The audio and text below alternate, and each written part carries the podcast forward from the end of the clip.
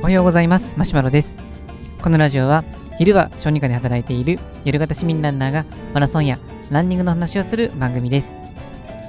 今日のテーマはより効率的に痩せるためにということでお届けしたいと思います。えっと、ダイエットということについて、まあ、いろいろ勉強されている方多いかもしれませんけれども、まあ、ダイエットで調べても、本当にこのいろんなことが書かれていて、効果があるのかないのかっていうことが、まあ、ありますね。で、まあ、個人レベルでいくと、まあ、その人に合ったものっていうことに答えにはなってくるんですけれども、ただそうすると、まあ、その人に合ったものっていうのを選ぶのには、かなりの時間と労力、検証期間が必要になってくるので、まあ、やっぱり基本はみんながやって一定の効果が見込めているっていうような、そんな科学的な根拠のあるものっていうのが、まずは選ぶべきかなっていうふうには思います。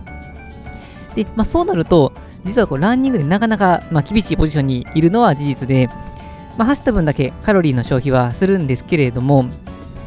なかなかこの走った分のカロリー消費っていうのはそこで多くなかったりとか、あとあのコルチゾールっていう、まあ、ホルモンが分泌されて、これはあの食欲増強の、まあ、作用があったりとか、あとはコルチゾールが多すぎると、実はですね、筋肉を分解していったりとかすることが、あのー、あるホルモンなので、過剰にコルチゾールが出すぎるっていう状況は避けておきたいんですね。でも、ただ全く運動しないのと比べると、まずそもそも全く運動しない人っていう状況を考えると、やっぱりまあ消費エネルギーが低いっていうことと、何も運動しないことによって基礎体力がなくなってくるので、例えばですけども、通常立ってるだけでも疲れてしまったりとか、まあ、すぐに座ってしまったりとかっていうことによって、普段のエネルギーの消費がなくなってしまいます。まあ、相当激しい運動してる人を除けば、通常この1日で消費するカロリーで一番多いものっていうのは運動というよりかは、まあ、普段の日常生活で使っているものです。まあ、例えば、あのー、まあ、通勤の時に歩くとか、まあ、仕事のと、まあ、家事とかですね、家事とかであれば、立ち仕事をしている時とか、まあ、スーパーとかで働いている方だったら、レジ打ちの時にも立っていますけれども、そういう時に使っているエネルギーっていうのが、比率としては一番多くなります。でところが、体力がま全くない人とそこそこある人を比べると、やっぱり単純な日常的な動作っていう点で言っても、やっぱりこのある程度体力がある方が、しっかりと日常生活のエネルギーを使って、いろいろな活動をすることができます。まあ、となると、まあ、本当にランニングでも何でもいいから、まあ、とりあえずある程度の運動をしておくっていうことは、これは大事になってきます。で、まあ、その中ではまあ僕はやっぱりランニング好きってこともあってお勧めしたいなというふうには思うんですけれども、このランニングをすることによって、まあ、ランニング自体はやっぱりこの気分を高揚させるというか、あの落ち着かせる、この気分が明るくなる、そういう効果があります。まあ、なので、うつ病の治療で使われたりとか、不安の軽減とか、そういうこう、まあ、セラピーのような、そういう形でも使われたりすることがあるので、このランニングを程よく取り入れることによって気分が上がっていって、そしてこういろんな活動にプラスに働いていく、こういう作用はありますので、まあ、僕はぜひともランニングはしておきたいなっていうふうには思います。で、ただ確かに注意点として、このやりすぎることによって、あの、まあ、ダイエット目的であればっていう視点からするとですけれども、やっぱりあの怪我のリスクが高いスポーツでもありますので、変に怪我をしてしまうと、運動をあまりできなくなってしまって、結果的に消費カロリーが下がってしまうっていうこともありますので、まあ、あのダイエット目的であればほどほどっていうのがいいのかなと思います。で、ただその上で、まあ、さらに効率を上げようとすると、まあ、特にこの消費カロリー、まあ、あの、っていう点で言ったときに、効率がいいのが HIIT と呼ばれるものです。これは高強度インターバルトレーニングと呼ばれるもので、まだもう本気の運動を短時間にギュッと詰め込む、そんな感じになります。まあ、通常、ま、ランニングっていうと、まあ、30分とか1時間とかを、まあ、ゆったりと走るジョギングっていう感じのイメージですが、この HIIT っていうのは、まあ、いろんなやり方はあるんですけども、例えばっていう形でいくと、もう30秒全力疾走して、30秒休んで、まだ30秒全力疾走してっていうのを、まあ、4、5セットぐらい繰り返すというものです。はい、これですね。めっちゃハードです。僕がやったのが、あの、HIT のあの発生版の SIT っていうものなんですけれども、まあ、実質同じと思ってもらったら、まあまあいいかなと思うんですが、僕がやってたのは30秒全力疾走の、えー、と2分半から3分ぐらい休んでからまた次30秒全力疾走っていうものです。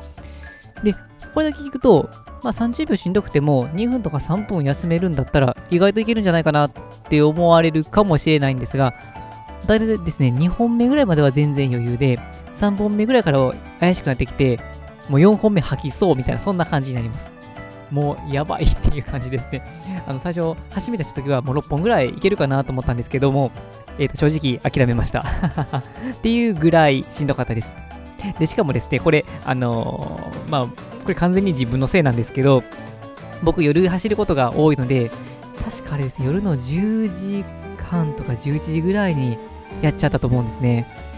そしたらですね、完全に覚醒してですね、全く寝つけなかったっていう思い出があります。はい、この 走るタイミングは真似しないと思うんですけど、真似しないでください。で、この HIIT、SIT のいいところとしては、非常に短時間でギュッと詰め込んだ練習なんですけれども、効果が抜群にあるっていう本点がいいところです。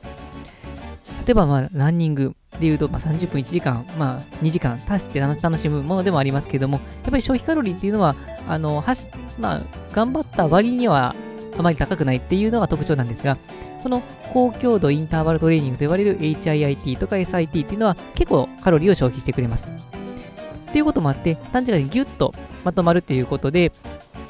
カロリーも消費できますし、で、その上で、あの、コルチゾールの分泌が抑えられるので、食欲も変に上がらず、筋肉も強く分解されることなく、それでいて、こう、心肺機能に刺激を与えることができるっていう点で言うと、結構メリットが高いとは思います。で、まあ、なので、まあ、僕のお勧めしたいものとしては、えっ、ー、と、まあ、ダイエット目的っていう点で考えた場合になりますけれども、えー、軽いジョギングで、まずは体力作りをしていって、ある程度体力がついていって、それなりに頑張っても大丈夫っていう体ができたら、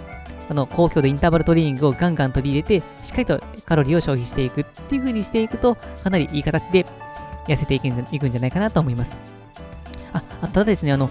えっ、ー、と、運動とあの栄養、これはもう完全にダイエットの料理になるんですけれども、インパクトが強いのはやっぱり食事です。どんなに頑張って運動しても、ミャンマーのように食べていると、それを消費しないといけないので、相当ハードなトレーニングをしない限りは、食べた分のエネルギーを消費することができません。でなので、適切なバランスのいい食事をとる必要はあるんですけれども、ダイエットという点でいくと、必要な分をしっかりとった上で、かといって過剰にはならないように抑えた上で、しっかりと効果のある運動をするっていうのが政策かなというふうに思います。というわけで本日の内容は以上です。このラジオでは、このようなランニングにも役立つかもしれない、そんな情報を日々配信しています。また僕自身はブログや Twitter もしていますので、気になった方はチェックしていただけると嬉しいです。はい、それでは、え本日もランニングをですね、えー、楽しくやっていきたいと思います。それでは、さよなら。